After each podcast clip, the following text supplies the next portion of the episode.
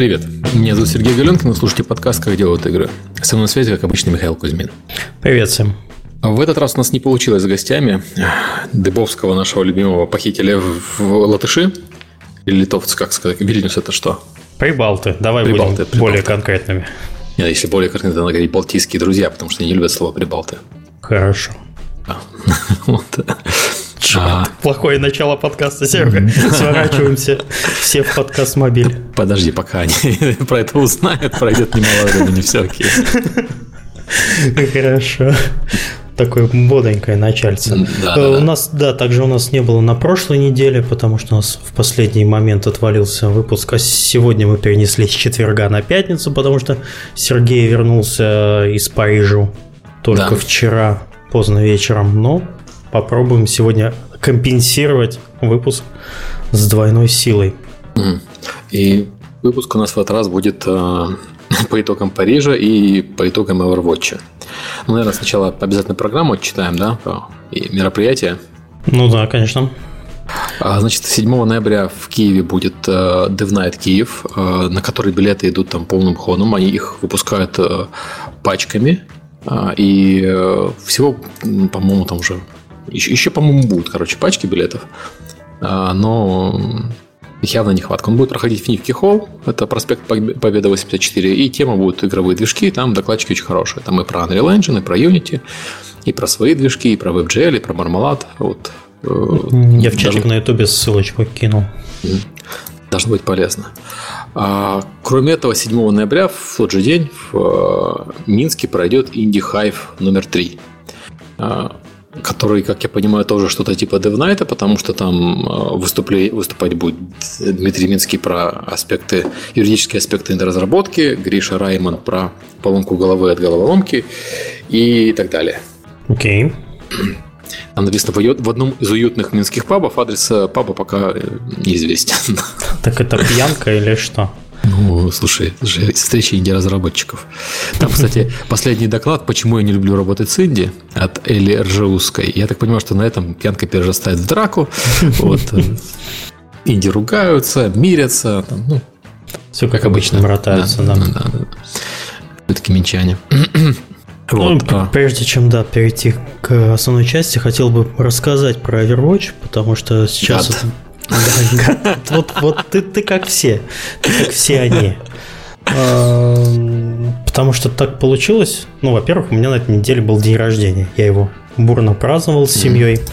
Это, грубо говоря. И в первый день, когда а, начинался первый день раздачи ключей на Overwatch, я его не получил а, доступа и грустил вместе с друзьями в Battlefield, который в этот день тоже обновился немножко. Ну, это не особо важно.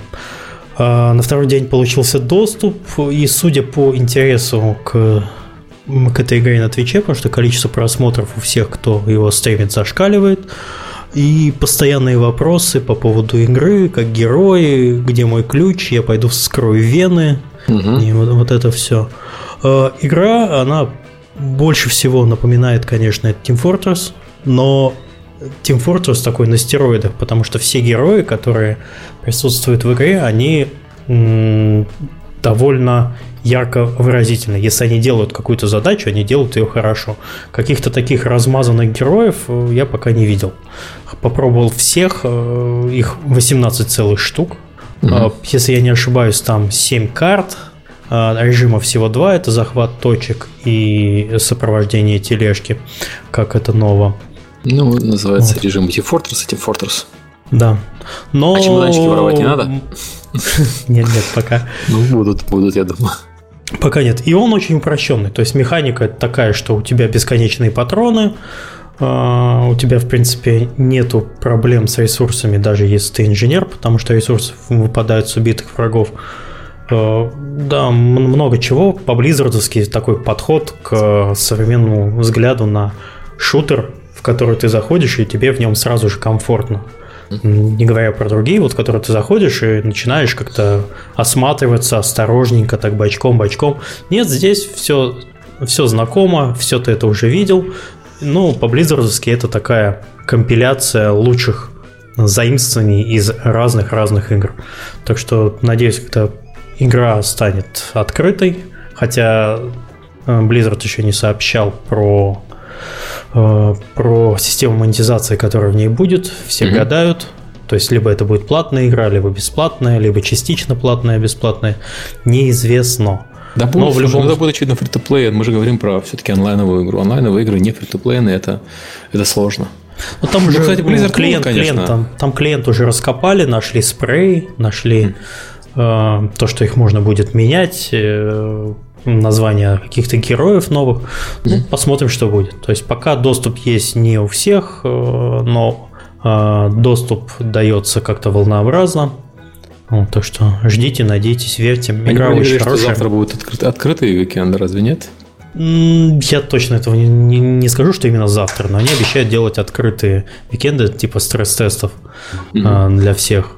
Вот. Э, ну, как-то так. Единственное плохо, что так как мало друзей вот у Сереги нет доступа, это очень плохо, потому что одному нарезать очень скучно. Я э, в нашей маленькой тусовочке в Дискорде, в голосовом чате, всего лишь у двух человек, кроме меня, есть э, доступ. Это у Гуфовского, небезызвестного, и еще у одного человека. Больше мы никого не встретили. Это плохо, потому что в командной сетевой а, шутер играть одному это такое попахивает аутизмом.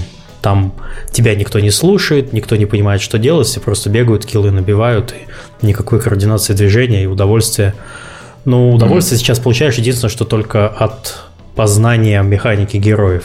А вот именно тимплея без друзей нет. Поэтому надеемся, что очень быстро все получат доступ. Ну, слушай, по опыту Heroes of the Storm они там, в течение нескольких месяцев начинают э, за, за, за, всех загонять.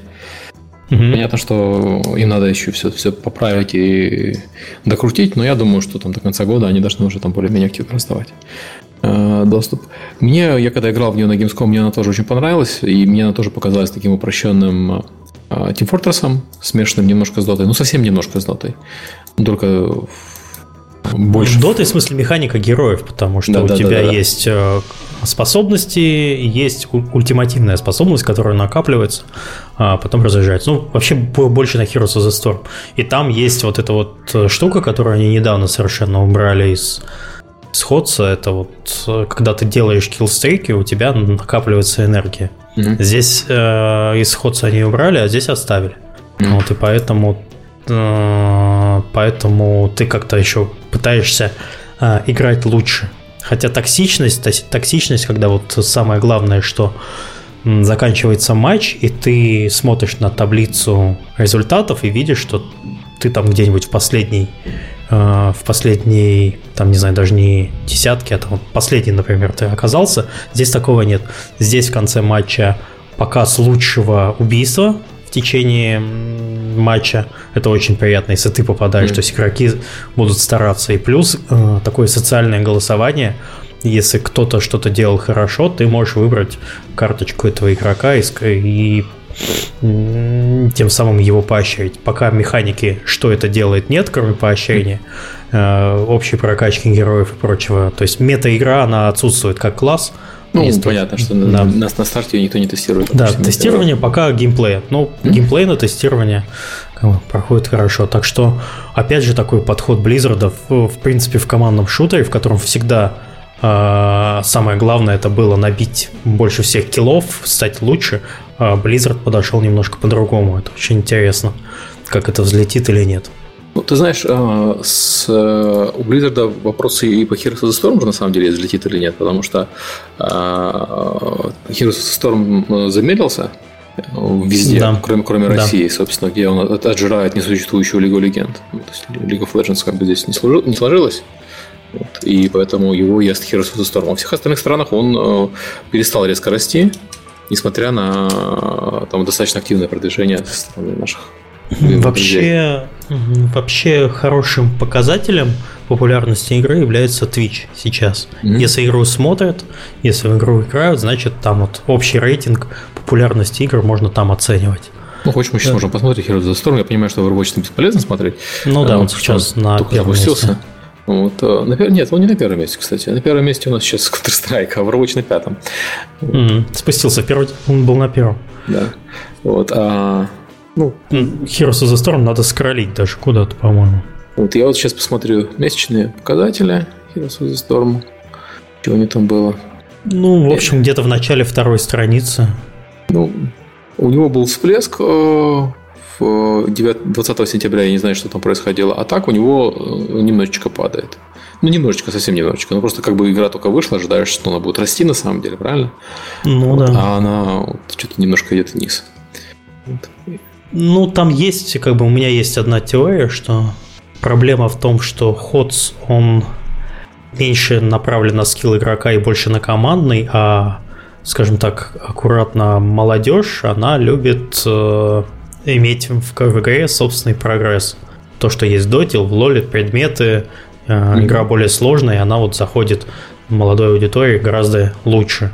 А вот таким стариканам, как мы, вот все-таки Ходс ближе. Ну, знаешь, вот. еще показатель, что самый популярный канал по Ходсу это официальный канал Blizzard. То есть, mm-hmm. есть аудитория Blizzard, которая любит Blizzard, она бегает за Blizzard из игры в игру. Ну и... да, да, типа, типа вот меня. Да, да. Все игры Blizzard есть. Вот, и понятно, что ну, мы-то будем бегать, но основная масса, видимо, не очень на это настроена. Да, удивительно. И, и, игроков, которые там в LoL играют или еще что-нибудь. Я смотрю на, на, на тот же LoL, LoL там все хорошо, на самом деле. И у LoL'а там э, Riot овский аккаунт аж на шестом месте в списке популярных. То есть самый популярный аккаунт это не Riot. Угу. Это, это хорошо, по-моему, так оно и должно быть. Ну, про Counter-Strike мы не будем говорить, потому что я понимаю, что в Valve вообще аккаунта никакого нет. Они, может, собирают деньги.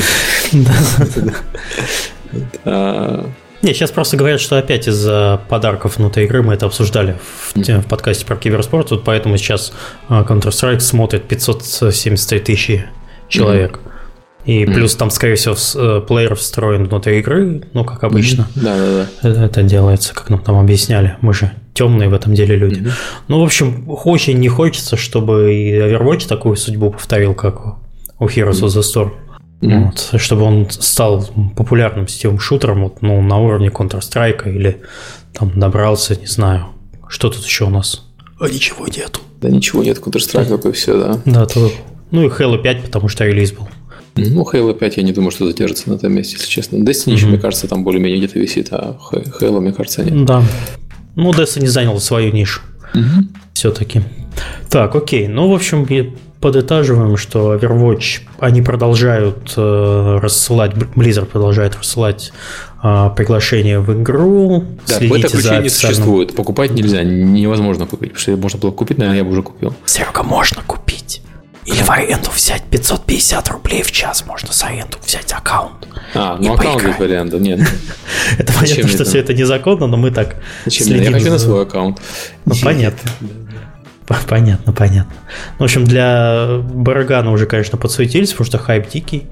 Вот. Так что ждите, получите. Надеюсь, поиграем вместе в нашем Дискорде. Есть отдельный каналчик уже для этого. Если, у вас, если вы слушаете, у вас есть уже доступ, и вы хотите поиграть с кем-то, с кем-то по вечерам, приходите туда, поиграем вместе. Потому что все-таки людей немного, а хочется тимплея. Так и познакомимся. Вот. Окей, да. размялись 15 минут. Давайте по, по темам. Значит, mm-hmm. я на прошлой неделе ездил в Париж а, на несколько мероприятий сразу подряд. Э, сначала была а, конференция и Европейская Индия, и EGD, European, э, European Indie Game Days. Потом был Game Connection и Paris Game Week. Game Connection и Paris Game Week проходят а, одновременно в одном и том же месте в, это, в этом году. Раньше они проходили раздельно. Game Connection одно время вообще в Леоне был лет 10 назад. Ну, сейчас переехал в Париж. И HD, он забавный такой, знаешь, он э, напоминает немножко смесь DevNight с чуть-чуть DevCam. То есть там один большой зал, где идет, э, идут доклады один за другим. В основном постмортемы. В отличие, кстати, mm-hmm. от DevNight и DevCam. То есть выходит Индия, рассказывает постмортемы. И там выходят иногда люди, которые не Индии, типа меня, и рассказывают что-нибудь не, не постмортемное. И знаешь, что забавно? А, мы тут смеемся там над, над правами женщин в индустрии все такое, потому что мы ездим на DevGam, мы смотрим там 30-40% женщин на, на конференции. Угу. А там было две на EGD. Две женщины? Да. Окей. То есть все остальные мужики. Причем в Париже. Мало... Подожди, да, в Париже. В Париже, в Париже Две женщины во французской индустрии. Да. А, так, а, мало того, что Их две, одна из Швейцарии, на самом деле, так что она не считается. Завезли. Так, да, так еще остальные все мужики, но они такие совершенно стереотипичные, ну, значит, стереотипные вот эти хипстеры со странными прическами и бородами. Ну, то есть, ну, я думал, все шутки, вот когда там шутят про хипстеров там и так далее, что их засилье. Нет, вот там реально вся конференция такая. И это забавно, потому что я вот каждый раз, когда вспоминаю, что э, ну, отсюда-то кажется, что это проблема надуманная, что женщина надо больше в индустрии, когда смотришь, ну, их там 30-40%, ну, нормально. Ну, угу. То есть, в смысле, явно не, не главная проблема индустрии. А когда приезжаешь, то видишь, что там она одна, вот, ну, две, на вот весь коллектив, это немножко напрягает. Ужасные вещи ты себе рассказывал. Да. Вот. А, кроме того, там у них была демо-зона, где можно было игры пощупать французские, а, местные. А, они еще награды раздавали. А, ну, награды, кстати, вот очень советую всем нашим Индии. Вы подать на награду может кто угодно, не обязательно быть э, европейцем, не обязательно быть французом. Mm-hmm. можете подать свою игру на награждение удаленно. И потом приехать только если там если захотите. Там победитель так, э, по одной номинации так и не приехали.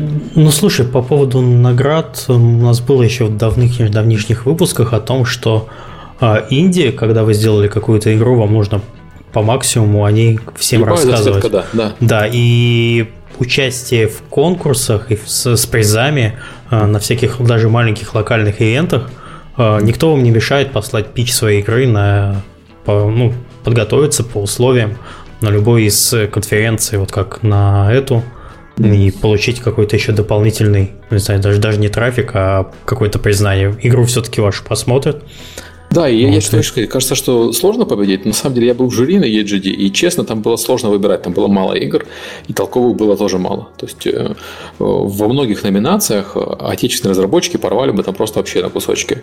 Угу. Там, э, я думаю, если бы Дыбовский прислал свой патологик, как бы там ушел бы там с гран-при и всеми призами в охапку. Сколько да. можно патологик посылать? Ну да. Ну что-нибудь послал бы Дыбовский, я не знаю, свой ролик рекламный к патологику. Вот. Э, то же самое касается, кстати, остальных конференций. Там были ребята из Цюриха, которые рекламировали свою конференцию, были ребята из Бразилии. В Бразилии какое-то невероятное движение сейчас по геймдеву. Там правительство дает много денег.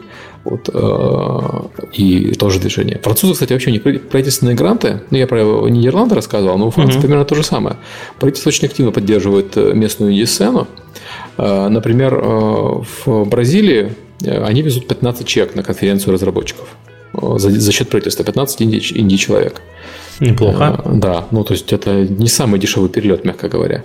Подожди, Они... а кто же там в Бразилии-то из разработчиков? Там была и одна крупная студия, насколько я там, знаю. Там, оказывается, мелких студий достаточно много. Крупных, да, там буквально парочка. Они шутер еще делают сетевой, mm-hmm. я, к сожалению, не помню. Название, ладно, неважно. Да, ну, показывали там видео с их бразильской конференции, там, в принципе, все более-менее так прилично. То же самое там видеоконференции в Цюрихе, там, Берлине и так далее. То есть на все эти конференции, если вы инди, стоит подаваться обязательно. Потому что это стоит обычно недорого или ничего, а шансы выиграть, вот я по Парижу уже очень большие. Запомнили, а ну быстро заполнять формы все. Да, и э, ездить туда, вот я, кстати, не уверен насчет того, чтобы ездить чисто на сам EGD. И EGD, он такой про постмортемы, потому там ну, такие забавные истории про чуваков, которые делали у которых украли компьютер э, на, на геймскоме с кодом исходным игры.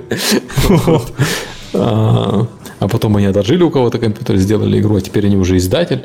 Ну, правда, плохой издатель, потому что их игра, которую они издают, провалилась. Но Подожди, а зачем на выставку брать с собой компьютер с Ну, один человек, у него один компьютер. Про облачные технологии он не слышал, угу. очевидно. Ну, до этого момента. Про то, что бэкапы делать, тоже, наверное, не слышал. Э, приехал, а у него компьютер украли. Нормально.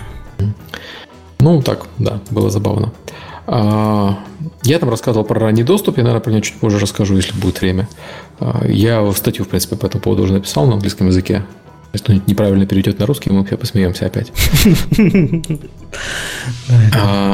Знакомо. Да. Потом, потом был Game Connection и Paris Game Week который проходит в Порт Версаль. Это выставочный центр. Большой, красивый такой выставочный центр. Слушай, вот там... Game, Games Connection, он, Game Connection, он до сих пор того же формата, спиддейтинга? Ну, по сути, да. По сути, там этот, большая открытая зона с маленькими стендами, но большая часть зоны отведена под столики. Угу. Вот. Ну, спиддейтинг в каком плане? Ты должен все-таки туда встречи назначать. У них механизм есть на сайте, ты через него назначаешь встречи вот, со всеми. Со мной назначали встречи как трудом, я ее все поотменял. Небось, рекламщики, как обычно. Да как обычно, знаешь. Ну, Саранча. Ну, вот, начинается там локализаторы, рекламщики, трафик, продавцы и монетизаторы. Я просто помню, как тоже занимался этим. Ездили на Game Connection, и mm-hmm. по неопытности в первый раз акцептил там, ну, mm-hmm. все встречи, кто хотел со мной. Потом у меня голова пухла через там 2-3 дня конференции, в следующий раз я уже все-таки выбирал. Потому что, ну, если вам такой совет.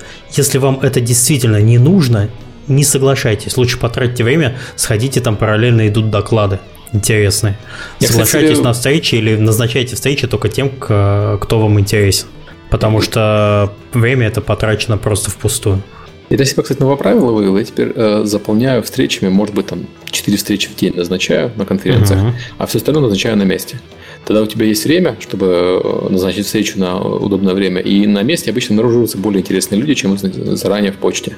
Mm-hmm. Ну, такое часто бывает. Мне там вот в этот раз так было. Я там повстречался с интересными достаточно чуваками, которые обнаружились на месте, и если бы встреча была назначена заранее, ничего не получилось. А еще, не дай бог, у тебя был бы весь э, все расписание забито. Да, да, да, да. Вот. Ну и по докладам даже походил. Там был на докладе парадокс про Steam, был интересный. Достаточно, mm-hmm. тоже про него, наверное, расскажу. А Paris Game Week, он, знаешь, э, забавный. А, он похож на Игромир, только, по-моему, меньше Игромира.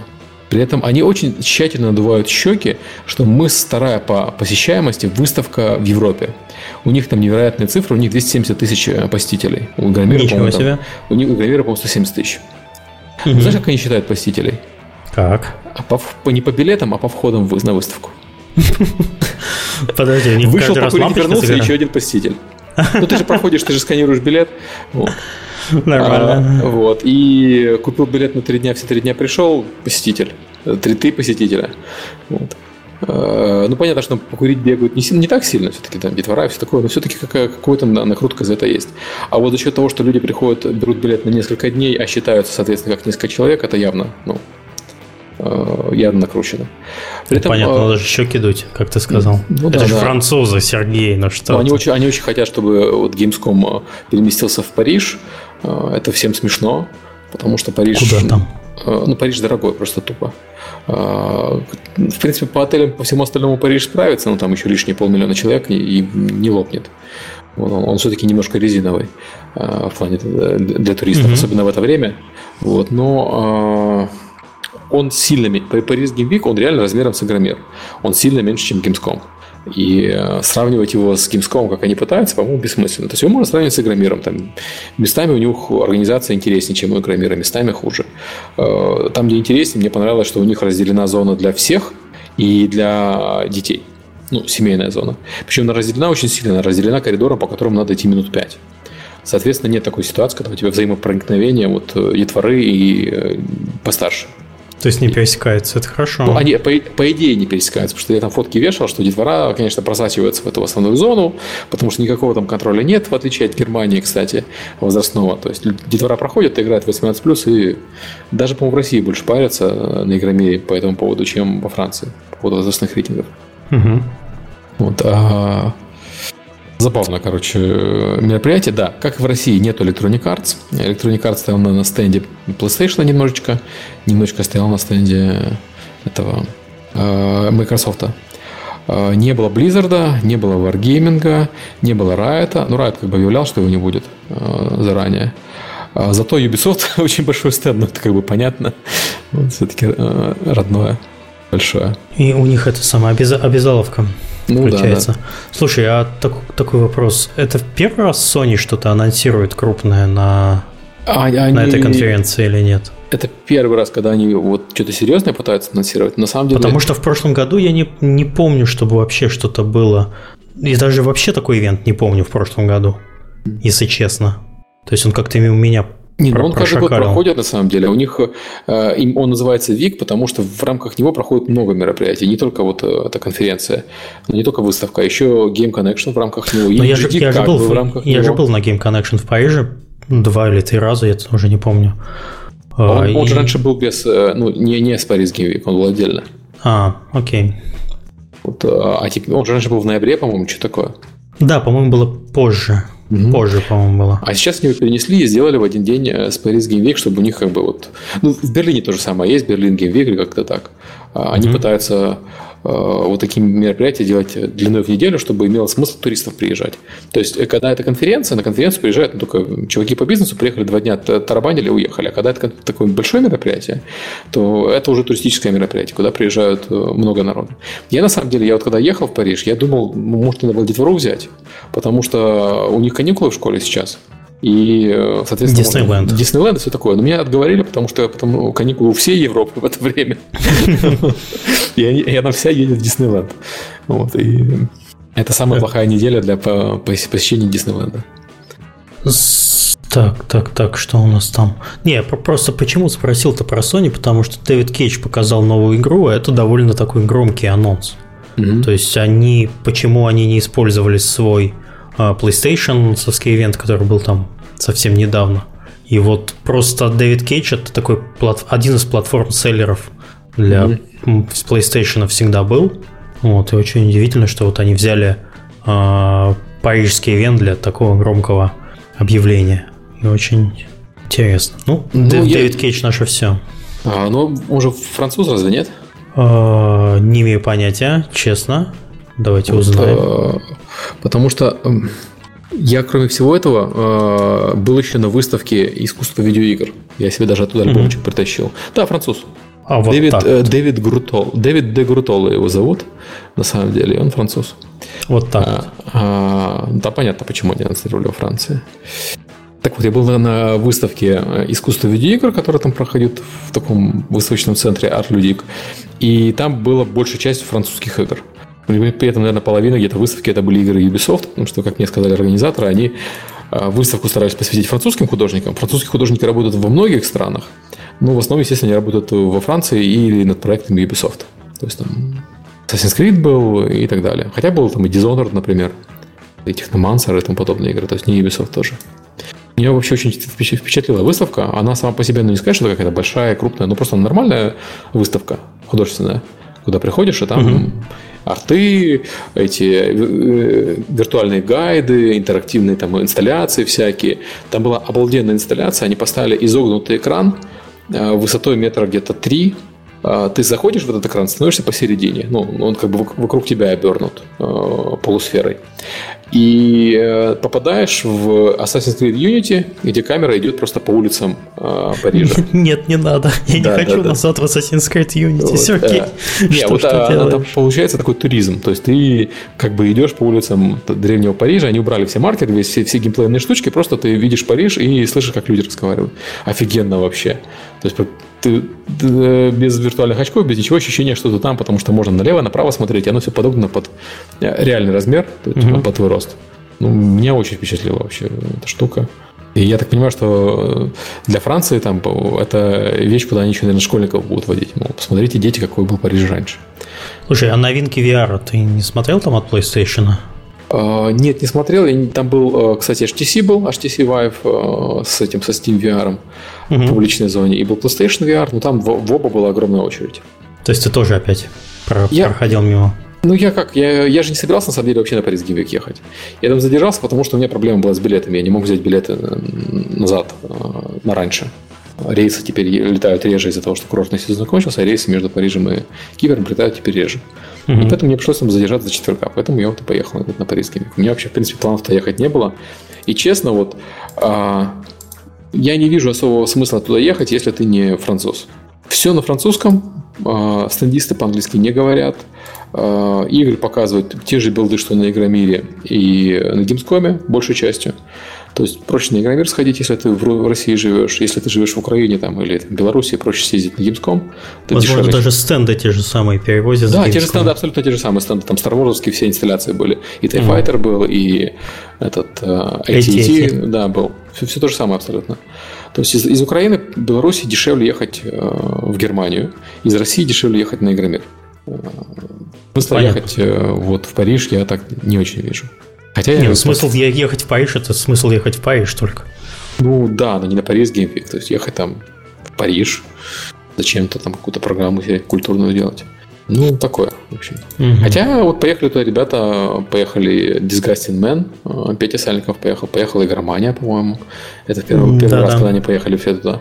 Я так понимаю, что французы там очень сильно пыжатся, что вот международная пресса, приезжай, все дела. Ну, вообще, главное позвать, а там уже поехать. Не ну, такая уж и проблема. Ну, но у Пети делал видео с выставки, советую посмотреть. Ничего вот. пока не, не встречал.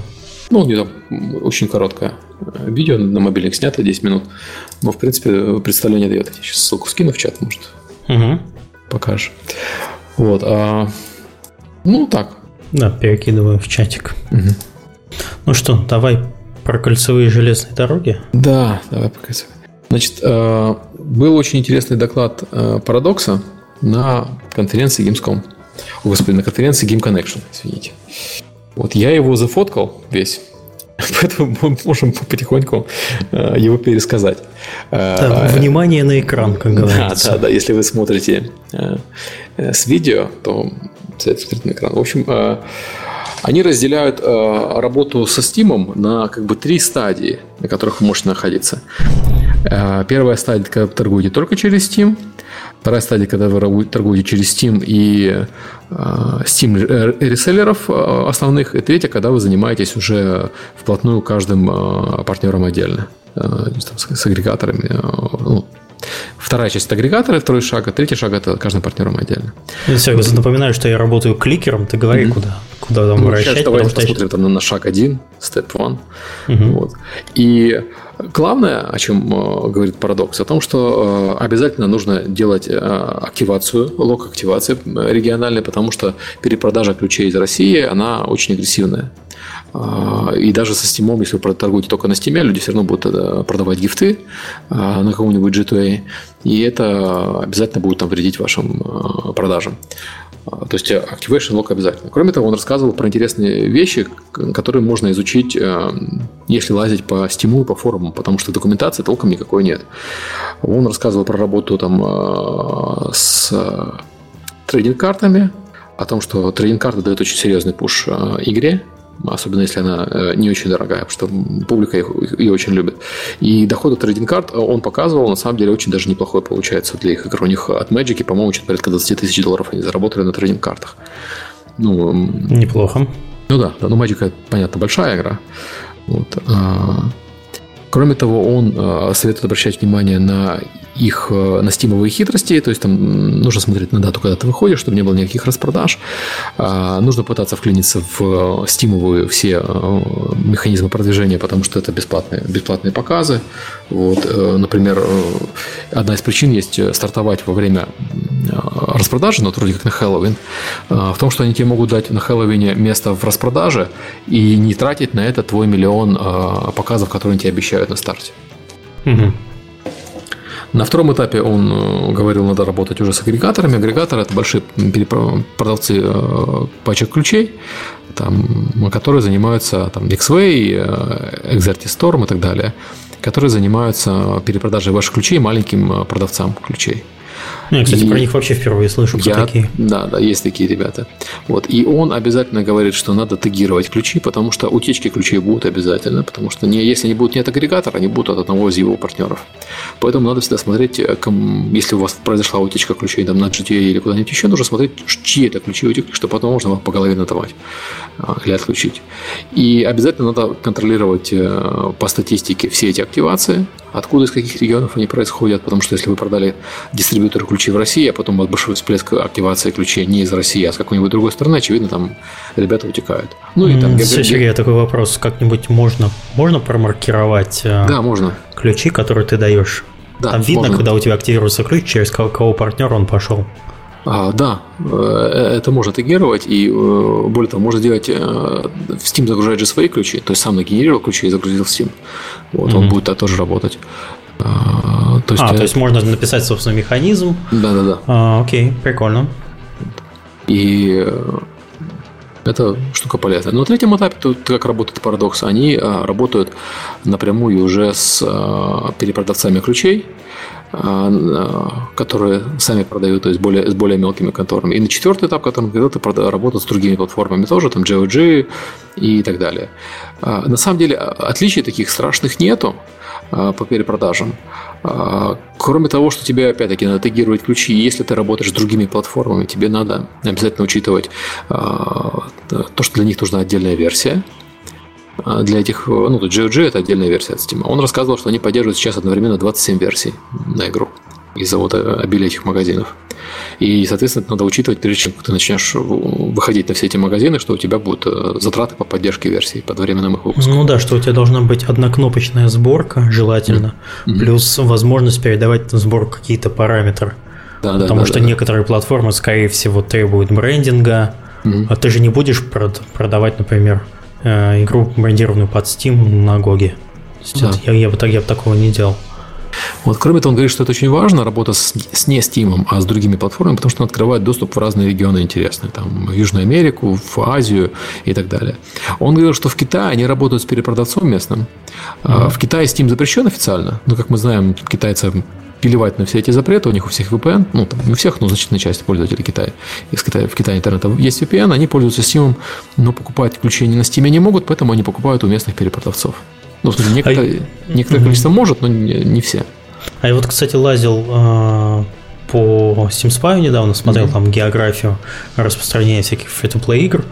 И вот там нету Китая. Как ты думаешь, какой регион они себе подставляют? Известно что-нибудь? Нет, это не Китай подставляет, на самом деле. Там по, по, по Steam Spy Китай достаточно активно стоит. Просто они э, во многие игры не играют на Steam, потому что у них эти игры есть без Steam через э, местных mm-hmm. провайдеров. То есть, ну. все-таки Steam Spy учитывает нормально, что игрок из Китая. Да, да, да, да. Окей. А, да, еще Китай есть э, такая особенность, но скорее особенность не Китая, а особенность Steam. Steam отвратительная платформа для фри игр, ну, кроме валовских. А, поэтому в Китае, очевидно, там, кроме валовских игр, ничего особой популярностью на Steam не пользуется. Ну, слушай, а почему, почему же? Если у тебя нет э, собственной платформы дистрибуции, то, не знаю, вот, ну, например, я, я беру, например, Dirty Bomb, я недавно по нему смотрел. Да. У него 3,5 миллиона инсталлов э, и игроков. Ну, то есть ну, активировано. 3,5 миллиона. Очень а. популярны в США, и они работают через Steam. А, ты представляешь, где бы они набрали 3,5 миллиона инсталлов, как ну, free-to-play шутер а, на собственном портале? Нормально бы они набрали, на самом деле, это все-таки не абы кто, а Nixon.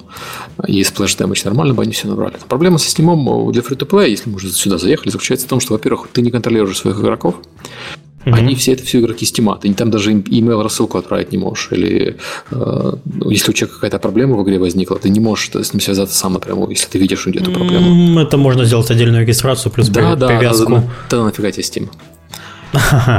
Вот. Хорошо. А отдельная регистрация, да, то есть э, War Thunder так, по-моему, делает. Ты когда входишь э, туда, ты регистрируешь еще War Thunder. Это правильный подход. То есть ты Steam ну, используешь вот. чисто для user acquisition.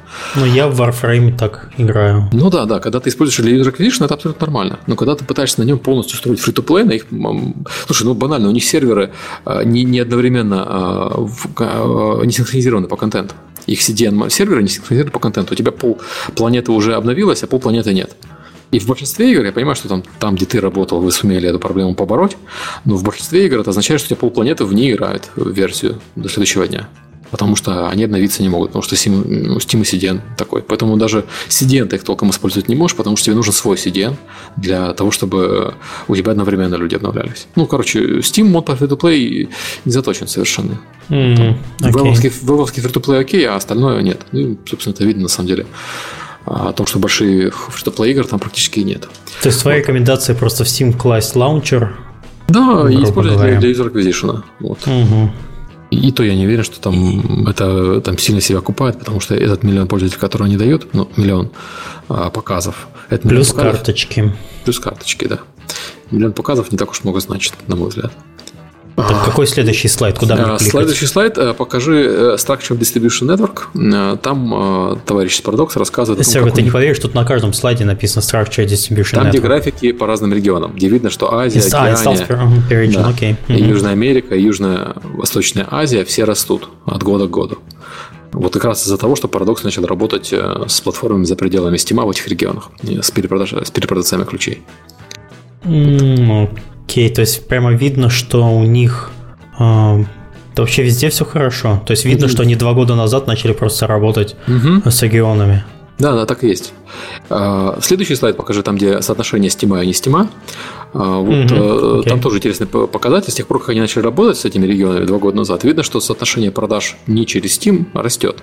И оно, он говорит, что в этом году мы доведем до, до почти 50%. То есть 2015 год еще не закончился, а они рассчитывают, что под конец года у них продажи не, не стимовские должны э, шахнуть очень хорошо.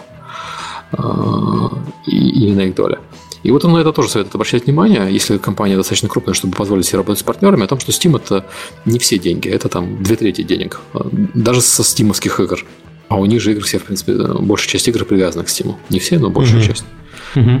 Вот. А, и вот, например, Pillars of Eternity а, продажи за пределами Steam 45%. Я подозреваю, что там большая доля GOG, но не только. То есть получается, что Steam это не такая уж большая, это панацея.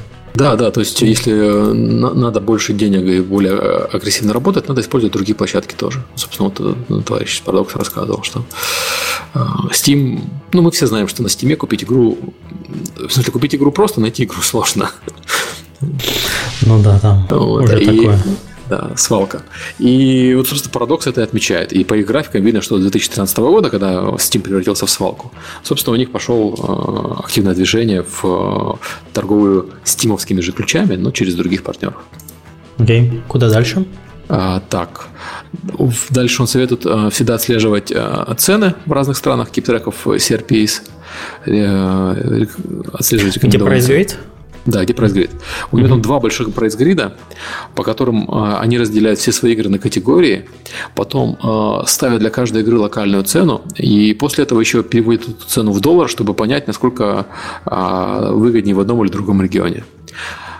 Чтобы понимать, ну, и когда они продают игру в Россию, сколько они, э, сколько они теряют, если этот, этот ключ купит человек не из России. Так. Ну, соответственно, там э, прайс грид э, по, по категориям у них до 150 долларов, по-моему, рассчитан. Э, самая максимальная цена. Или до 200 долларов. По-моему, 200. Вот, они это разбивают на разные тиры ценовые, и игра у них по скидке движется из верхних тиров в нижние. То есть дешевее.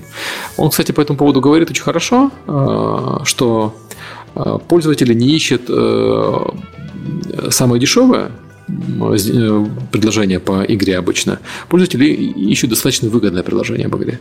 То есть, если им сразу предложить, э, ну, то есть, многие люди видят скидку 33% и начинают искать дополнительный купон или еще что-то, хотя очень часто это можно, можно сэкономить. То есть, э, для многих пользователей важно именно с, с, не, не низкая цена, а вот достаточно качество за эти деньги. Ну, это мы все знаем, что люди покупают игры, все-таки, которые им интересны, только во вторую очередь смотрят на цену. Они наоборот, о, игра дешевая, куплю ее вместо той, э, вместо той более дорогой игры, хотя та более дорогая наверняка мне понравится больше. Вот. Но тут уже не учитывается распродажа.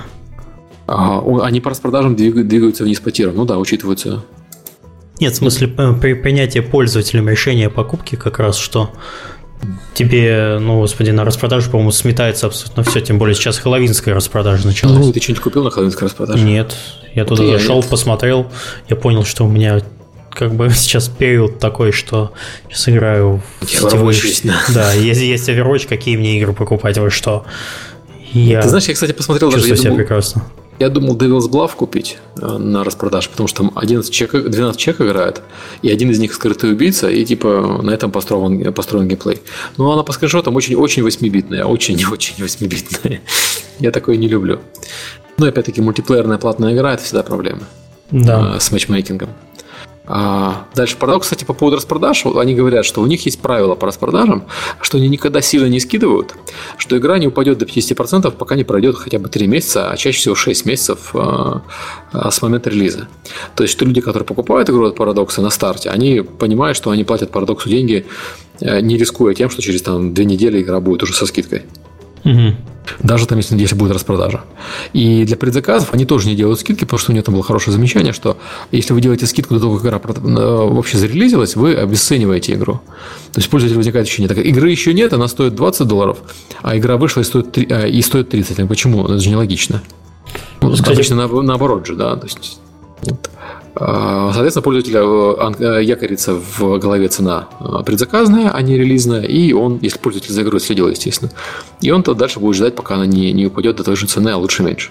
Поэтому они обычно в предзаказы включают всякие там ништячки и бонусы, а не низкую цену. Сейчас, кстати, пытаюсь сравнить цены, актуальность этого прайстира с текущими ценами парадоксовских игр на Steam. И в принципе, в принципе попадает.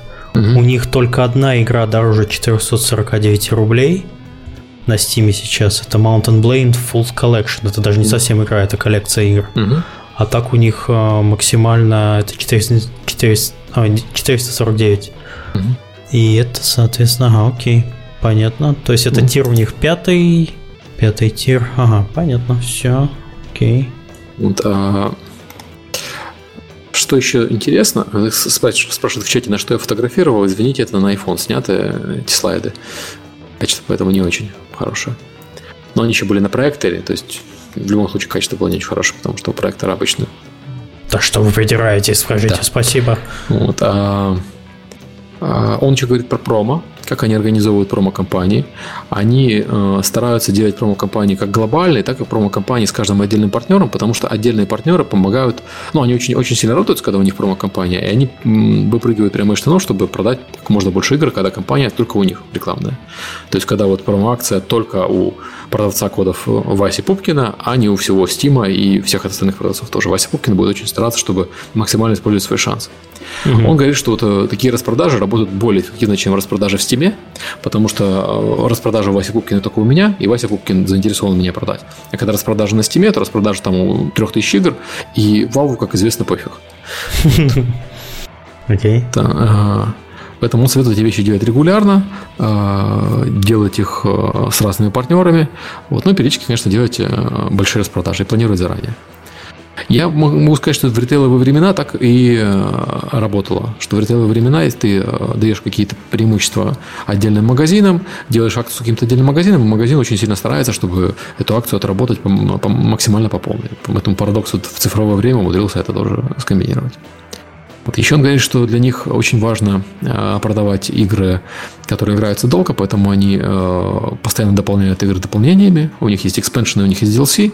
При этом для DLC он говорит, что они, у них есть DLC, которые по 2 доллара, но они э, в последнее время их таких, таких DLC не делают 2 долларовых, потому что пользователю что 5 долларов, что 2, особой разницы нет. А для них это 2,5 разница по деньгам. Поэтому они стараются лучше положить больше всего интересного в этот DLC, но цену поставить ближе к 5 долларам. Вот. Ты тоже, это слайд какой? Это слайд э, пакетинг, да. Угу. Ты меня дергай, потому что... У меня, кстати, следующий, следующий слайд с графиком. Покажи, пожалуйста. Вот очень показательный. Угу. Он, конечно, темненький, но показательный. Вот он показывает э, соотношение продаж э, игры Crusader Kings, нижняя э, голубая полоска, и соотношение продаж DLC для него. Это верхняя голубая полоска. Угу. То есть DLC, DLC продается... Больше, да. Неплохо. Угу. То есть, ну, да, по-моему, по-моему, очень даже э, круто получилось. Вот. А, давай дальше. Он еще про цены говорит, про энкеринг. Вот они делали издание War of the Vikings, которое было базовое издание 20 долларов, а самое дорогое издание было 150 долларов, а посередине было маленькое издание 30 долларов. И э, эффект энкеринга, ну, фиксация на первой цифре, приводит к тому, что пользователи смотрят, ой, ну, конечно, 150 долларов это дорого, ну, за тридцатку вполне нормально. Можно брать за тридцатку, а не за 20 долларов. И, соответственно, больше людей покупают игру за 20 а, долларов, за 30 долларов, чем за 20. И при том, что какие-то люди покупают за 150 долларов, и хотя их не очень много, но по деньгам это очень солидные деньги. То есть у них доля э, в доходах э, продаж э, этой игры была 22% в пике угу. именно продаж от 150-долларового издания. То есть он советует не стесняться, делать для эксклюзивные цифровые издания, запихивать в них как можно больше контента и вот заработать на суперфанах. Э, вообще, парадокс, они такие игры как сервис, то есть они говорят, что вот free-to-play это игры как сервис считается, но мы считаем, что у нас тоже должно быть игры как сервис, у нас очень много DLC, у нас очень много постоянно выходящего контента и так далее. Вот, и он приводил в пример, что у них вот все DLC для Crusader King стоят 200 долларов. Но это фигня, на самом деле, 200 э, долларов DLC. Вот все DLC для Disney Infinity на Steam стоят, по-моему, полторы тысячи долларов. Там еще был какой-то проект про паровозики. А, да, там Тоже типа 7 тысяч или что такое все DLC стоят.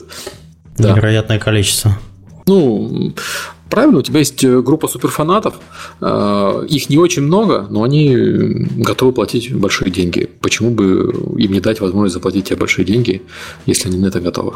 Ну, слушай, а вот как раз э, про DLC и прочее. Что, что у нас случилось с Payday? Вторым. Ой, с Payday, кстати, забавная ситуация. Ну, а... это, это как раз, ты говоришь, про группу фанатов, много mm-hmm. DLC, и тут это не сработало. Вот, а, там была ситуация другая. А, во-первых, бизнес-модель, которую э, Payday 2 решил внедрить, она, в принципе, сама по себе неплохая. Похожая бизнес-модель. Потому что в Counter-Strike работает. Ну, она похожая, она не точно такая же. Но есть два важных отличия. В Counter-Strike Go ты получаешь скины, которые не влияют на характеристики оружия. В Payday 2 mm-hmm. скины влияют на характеристики оружия. Да, есть такое. Ну, там, да, правда, это... характеристики влияют как-то минорно, там э, какие-то ну, минимальные, но все равно влияют. Да.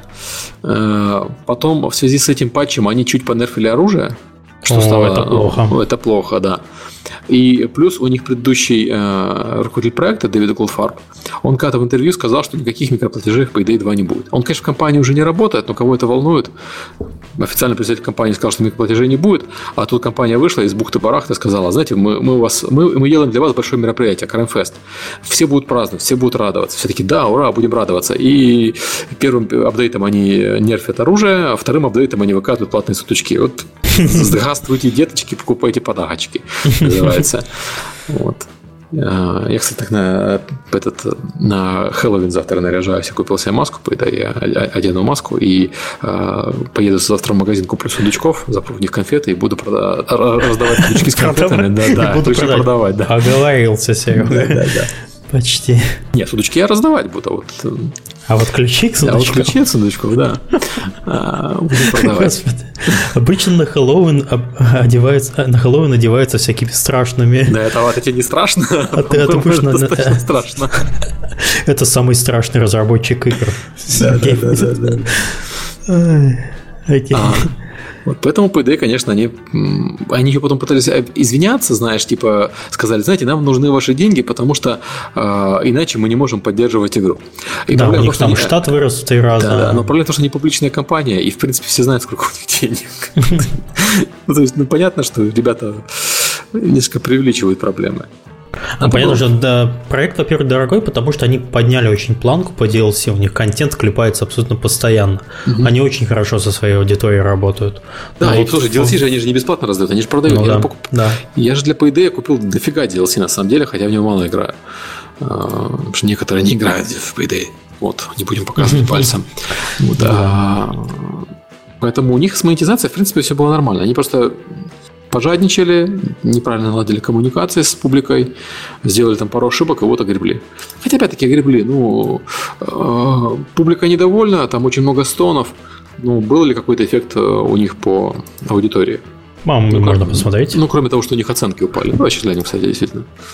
Ну-ка, steamspy.com. Ну, ты знаешь, э, нормально все у них по аудитории.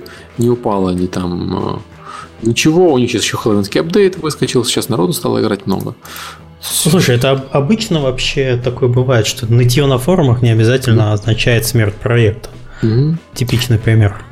Ну, нет, понятно, что так делать нельзя, как они сделали. Это вообще mm-hmm. не вопрос. А, надо было делать по-другому. Либо как-то разносить а, потому Знаешь, что они, ну, во-первых, нерв, и, то есть да, нельзя под, под, подавать только плохие конфеты, подавать только плохие конфеты. Они думали, что эффект от а, хэллоуинского обновления как-то нивелирует, а тут не случилось. Ну, хэллоуинское обновление только сейчас случилось, а до этого ну, не было да, да. Crime Не, ну там, угу. там много чего они сделали неправильно, конечно. И, слушай, вот я считаю, что а, скины, влияющие на характеристики оружия в PvE игре, это же PvE игра, это не такая большая проблема. То есть это не то, что там ты в PvP будешь там нагибатор страшный. Но если бы они не нерфили перед этим оружие, правильно? Это как-то, ну, угу. глупо. В общем, там, много таких странных вещей. Сделали их вообще все обсуждают. Вот и на Game, э, на Game Connection обсуждали. Все, потому что вообще идея сделать платную игру и потом в ней, в ней еще ввинтить микротранзакции, это сейчас такая большая, большая европейская мечта. До этого все хотели сделать фри-то-плей много заработать, потом казалось, что фри-то-плей это делать надо сложно. Вот, Э, поддерживать надо, все такое. Еще надо игроков убедить, чтобы они тебе платили. Поэтому нынешняя там большая геймдев мечта европейского геймдева – это сделать платную игру, а потом в нее ввинтить микротранзакции. Ну, сделать успешную платную игру, а потом ввинтить микротранзакции. А, посмотрим, сработает ли это, вот эта большая мечта. Ну, ты сейчас чатинг закинул в самый mm. потрясающий график. По идее, это user reviews. Да, да, он такой прям печальный-печальный. Он прямо печальный-печальный. Mm. А, особенно, когда смотреть предыдущие, там, у тебя что за 60 дней показывается, да? У меня показывается за начиная с 04.01. А, у тебя, у тебя этот э, правильный доступ, да? Я тебе давал минский угу. доступ. Угу. Ну вот, вот, вот, вот это самый страшный график на самом деле, потому что у дефолтных пользователей показывается за 60 дней. Вот там график угу. не так страшный, там этого всплеска не видно, вот этого позитивного на, от распродажи. Ну, да. Печальненько, короче. Они сейчас упали, у них скоро рэнк 41% и user score 76%. То есть это не очень весело. А, но опять-таки на, на игроках это не сказалось. Так, не знаю, дальше куда-нибудь. Так, а, следующий value share. Знаешь, я думаю, с парадоксом, в принципе, все. Так, ага, ну да, здесь все, слайдики закончились. Я э, это был вице-президент Парадокс, э, про это рассказывал. А, в лице и... Сергея Галенкина. Не, ну для вас. А, они же тогда же купили этот... Э, это был Тобайас Сьорген, Сьогрен, извините, Тобайас Сьогрен, вице-президент по бизнес-девелопменту. И он пообещал, что он сделает из этого статью. Ну, по крайней мере, я там его попинал немножко, чтобы он сделал статью. Mm-hmm. Так что, если кто-то пропустил подкаст или слушал его записи и не видел этих красивых графиков, то Тобайас нам должен, как земля колхоза, он выложит все. Они, кстати, купили же этот White Wolf, то есть да. они купили World of Darkness, Vampire the Masquerade и все остальное, что входит в World of Darkness. По-моему, круто. Ну да. Ну, то есть там народ жаловался, вот разработчики Excel купили еще один Excel, ну и что? Сделают мега Excel. Да, да. Объединятся и сделают мега Excel. Так, да. ты будешь рассказывать еще про... Про свое? Про Early Access? Да. Ну, давай расскажу, но там, там и будет короче, я думаю. Ну, да, потому что это часто у нас встречается в подкасте. Сейчас я выведу на экранчик. У нас сегодня прям интерактивная лекция, вы уж извините. Mm-hmm. Убираем эти слайдики, включаем вот эти вот. И сейчас будет, опять же, про Steam, но про ранний доступ. Доклад mm-hmm. Сергея, который он делал где? А, делал, собственно, у Парижа, а, там же на EGD. Там можешь пролистать сразу до слайда 6, наверное, потому что все остальное, mm-hmm. там кто я такой и так далее, не, не интересно. Кто я такой? Да, да, да. Откуда взята дата? Ой, простите, что-то у меня Dropbox слетел. Я так готовился. Сейчас, подождите. Та-та-та. О, прошло. У тебя без, без пафосных анимаций. Да запусти с пафосными анимациями. Или ладно, а, у, меня не, у меня нету этого PowerPoint, PowerPoint конечно. А, понятно. Какой же ты маркетолог без PowerPoint? Зачем мне на домашнем компьютере? А, сейчас, раз, раз. Ну, как- как-то так вообще. Next. Ага. Как работает Steam Spy, Early Access. Вот, шестая страница. Окей. Да, страница, да. Почти а. попал. Окей. А, шестая страница – это сколько у нас игр на Early Access. И их стало много, но до недавнего времени они просто не выходили. Они входили в Early Access, а из Early Access они выходили, такая черная дыра была. Сейчас они наконец-то пошли выходить оттуда. И у нас вот прям там с апреля пошел рост по Early Access. А, давай следующий слайд. У нас сейчас около 700 игр в Early Access, из них 24% уже вышло. То есть все совершенно не так э, трагично, как э, публика думает. Ну, вот один, один Early Access. Ну, это было трагично до апреля, сейчас э, релизы пошли более-менее активно. Кроме того, средняя игра проводит в Early Access 14 месяцев, и в 2015 году Early Access было очень много. То есть у нас 14% э, игр, э, выпущенных в 2015 году, зашли в Early Access, и 7% из игр, выпущенных в 2015 году, вышли из Early Access. Вышли из леса. Вот. А, я там еще... Давай страницу 10 сразу, наверное.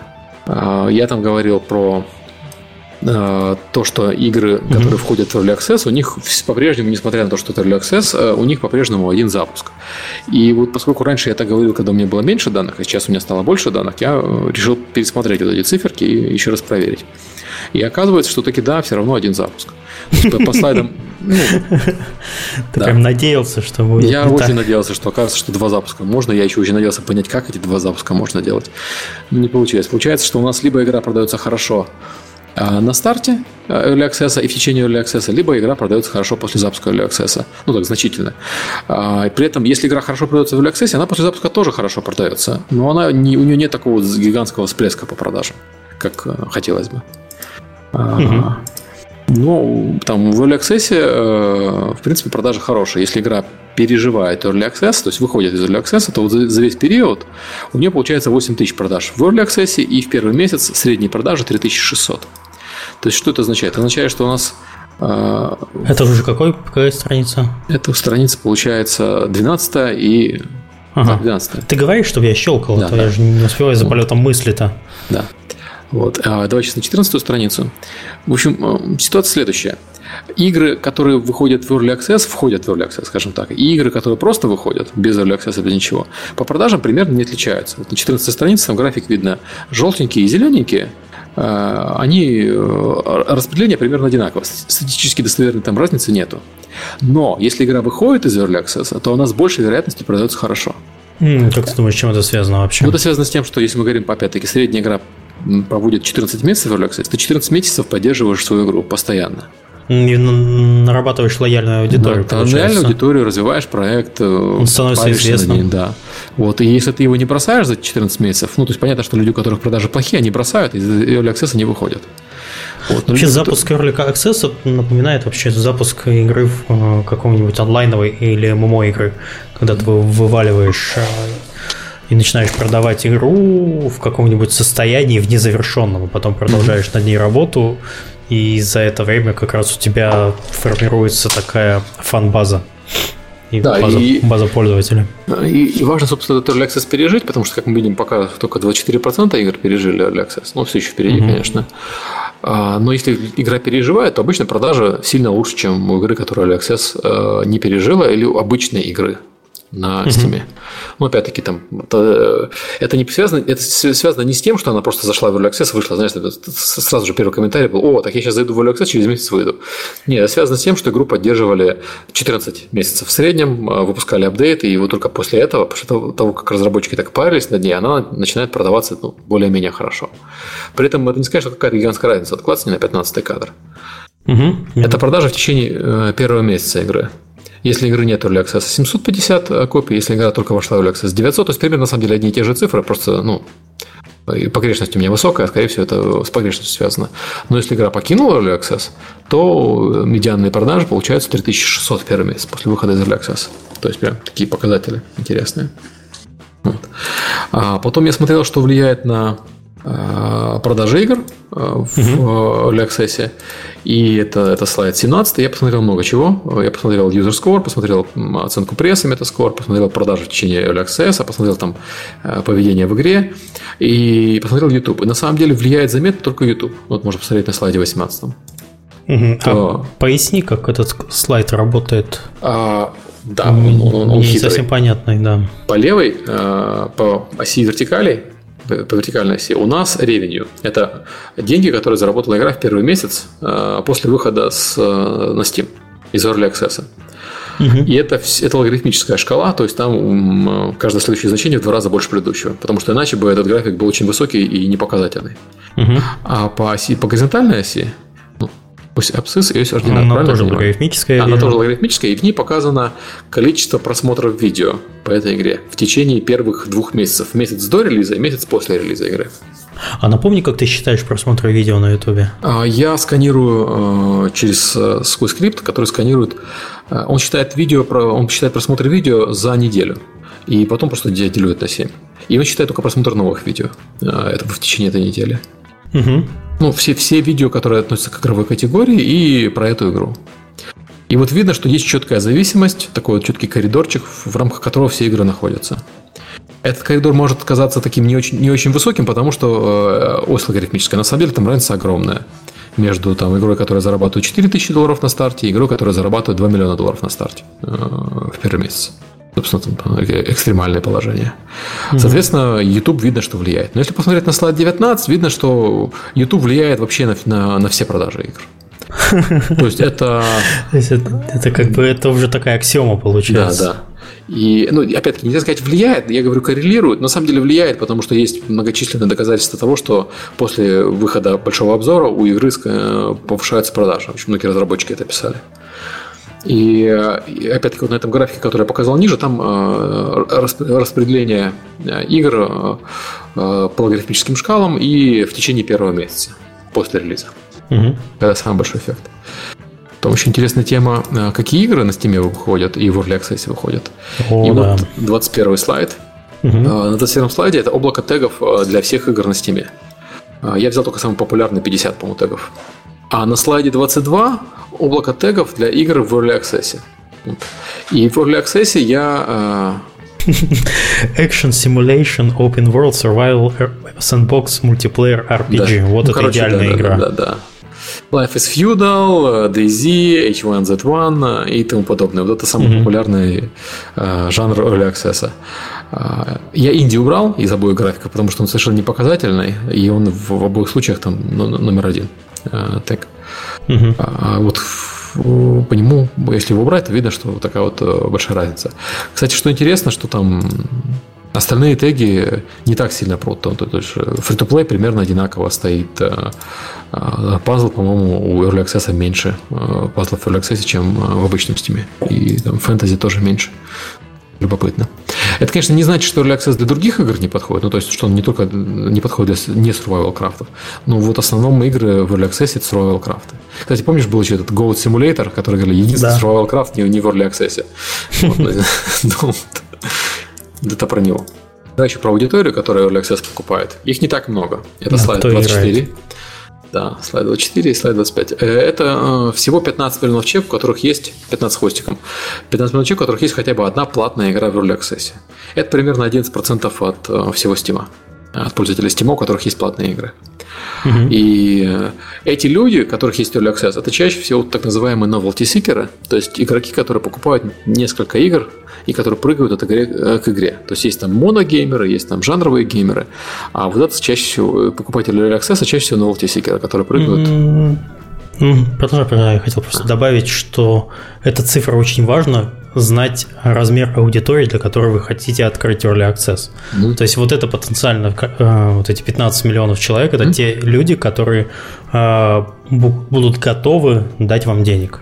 Да, ну, и на самом деле не это люди, которые дали денег хоть одной игре. Если мы посмотрим на людей, у которых есть хотя бы две игры, их уже 7 миллионов. Вот, если посмотреть на людей, у которых хотя бы 5 игр, их всего миллион восемьсот.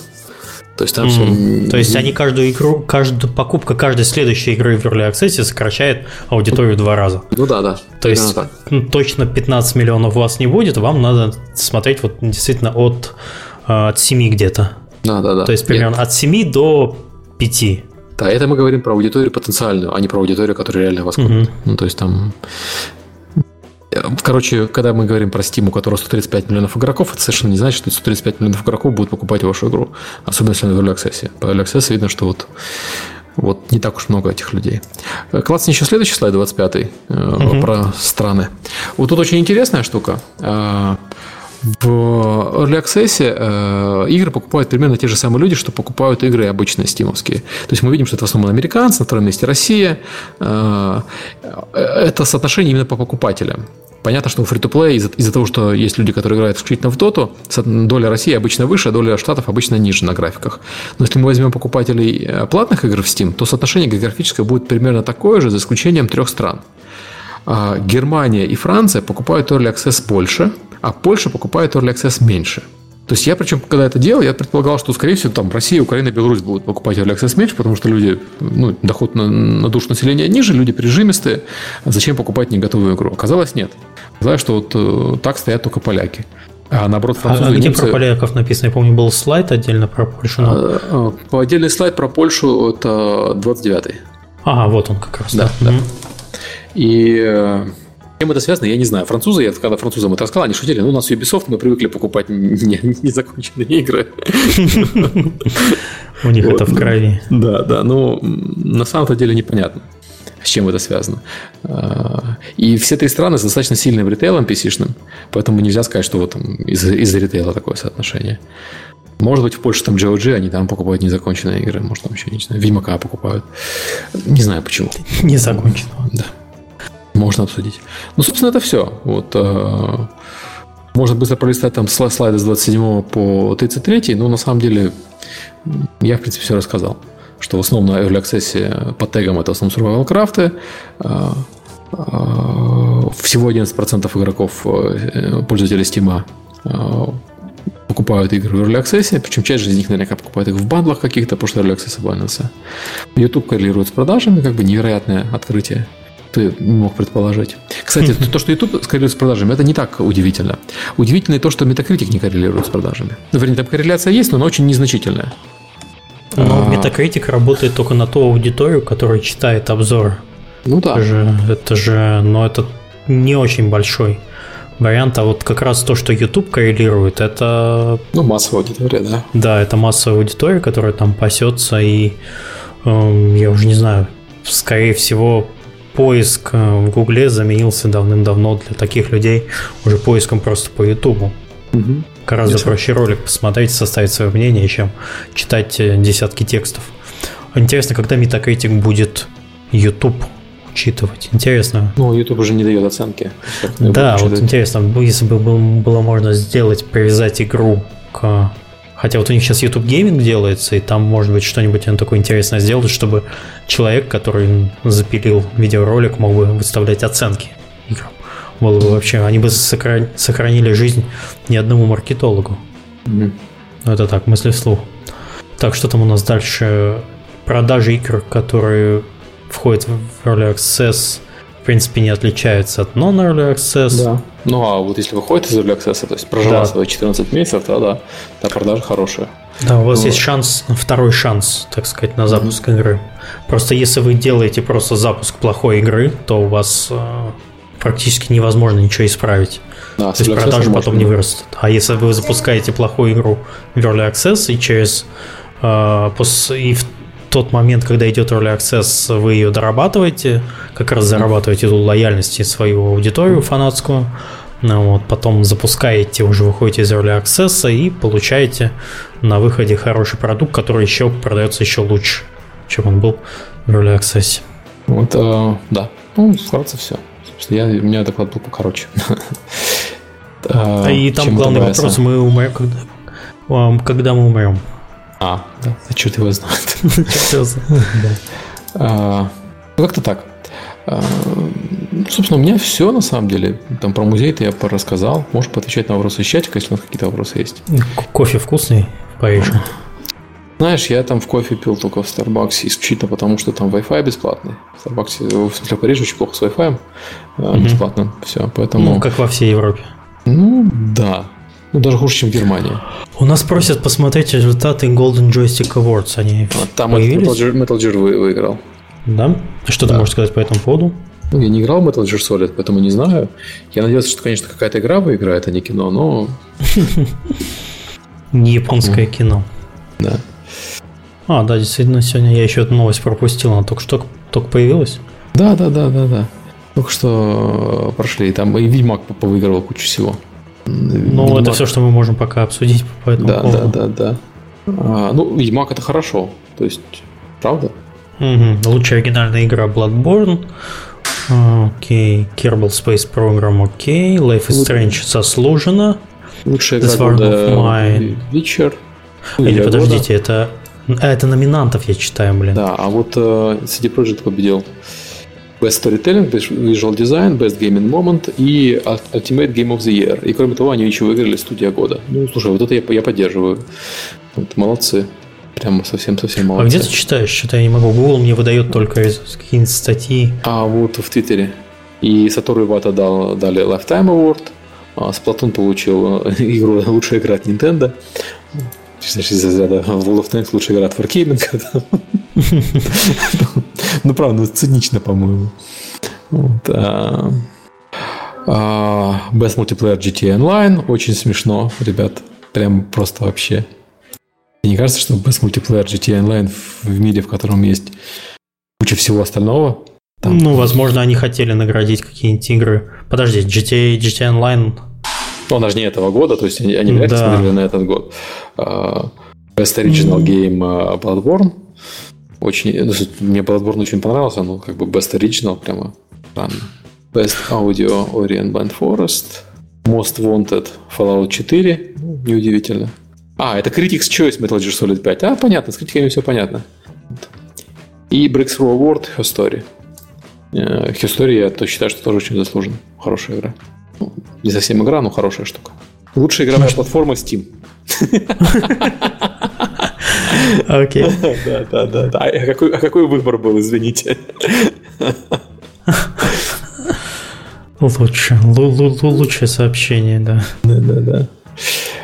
Я предлагаю закругляться. Сегодня покороче, ну, почти полтора часа мы ну, да, смогли. На деле, такой много чего рассказали. Спрашивают, чтобы поиграть в ожидании Overwatch.